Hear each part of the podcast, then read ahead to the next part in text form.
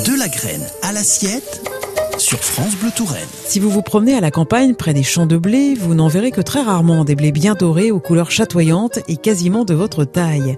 Ces blés sont dits de population par opposition aux blés standardisés. C'est une variété hétérogène qui est composée de mélanges d'individus sélectionnés principalement par les agriculteurs dans leurs champs. L'intérêt de ces blés pour Jean-Baptiste Jamin, producteur de céréales bio et paysan boulanger à Loche, est que, outre leur goût, ils présentent une certaine diversité génétique. Alors le blé, il se croise peu.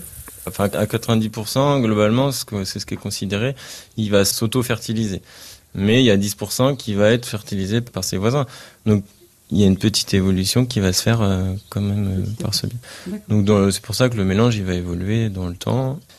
L'intérêt que j'y vois, c'est que ben, les années se ressemblant pas, ben, la diversité génétique du mélange va être, c'est le pari qu'on fait, va être un plus par rapport à une variété homogène qui va être peut-être tolérante à un, critère mais pas à l'autre. Et euh, du coup euh, si le mauvais critère se répète trop souvent ben on risque d'altérer cette variété. Enfin voilà elle risque de pas se retrouver. Alors que dans un mélange qui est un peu plus hétérogène il va certes évoluer dans le temps mais une année ça sera euh, telle partie du mélange qui va prendre le dessus, une, autre année ça sera telle autre partie. Il sera beaucoup plus adaptable, bah, notamment par exemple au dérèglement climatique finalement. on espère, après c'est vrai que ça manque encore d'études par rapport à ça. C'est vrai que on peut faire le, le regret que l'INRA ne bosse pas plus dessus.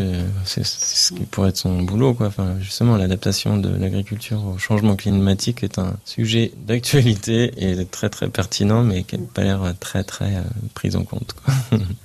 Probablement que toutes les monocultures sont à terme euh, fragiles, quoi que ce soit la vigne, on le voit aujourd'hui avec le gel, euh, l'arbo, euh, enfin voilà, on, peut être impacté à 100% avec un orage, avec un gel. Euh, après, ça va être les maladies. Plus l'agriculture est condensée, plus le contact est proche et, plus la propagation des maladies se fait rapidement. Quoi.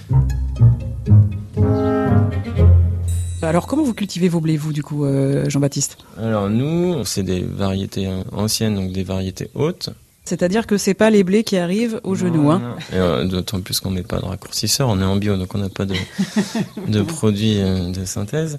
C'est des sélections qui ont été faites justement pour pas monter trop. Hein? Aussi, oui. Pour pas qu'ils se couchent, quoi, c'est ça? Euh oui, oui, pour limiter la verse, ouais. Et puis je pense qu'il y a aussi un aspect l'énergie, les, matières que la plante met dans la tige, elle les met pas dans la graine, donc le rendement est amputé aussi. Hein, donc je pense qu'il y a cet aspect-là qu'a joué euh, outre l'aspect verse dans la sélection.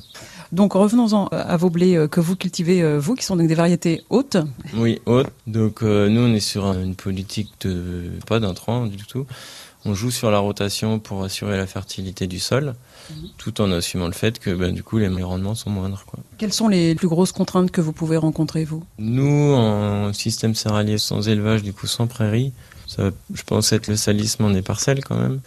la grosse contrainte, bah, voilà, les mauvaises herbes, quoi. Même si euh, elles ont certainement leur rôle. Mais euh, le, tout, c'est de chercher à avoir un équilibre et que la culture soit pas trop envahie. Moi, je cherche pas la monoculture parce que je pense pas que la monoculture soit l'avenir. Donc déjà, on essaye d'associer. Vous associez avec quoi? Ben, Les blés, entre autres, avec des févroles. Euh, mais globalement, là, quasiment toutes les cultures sont associées.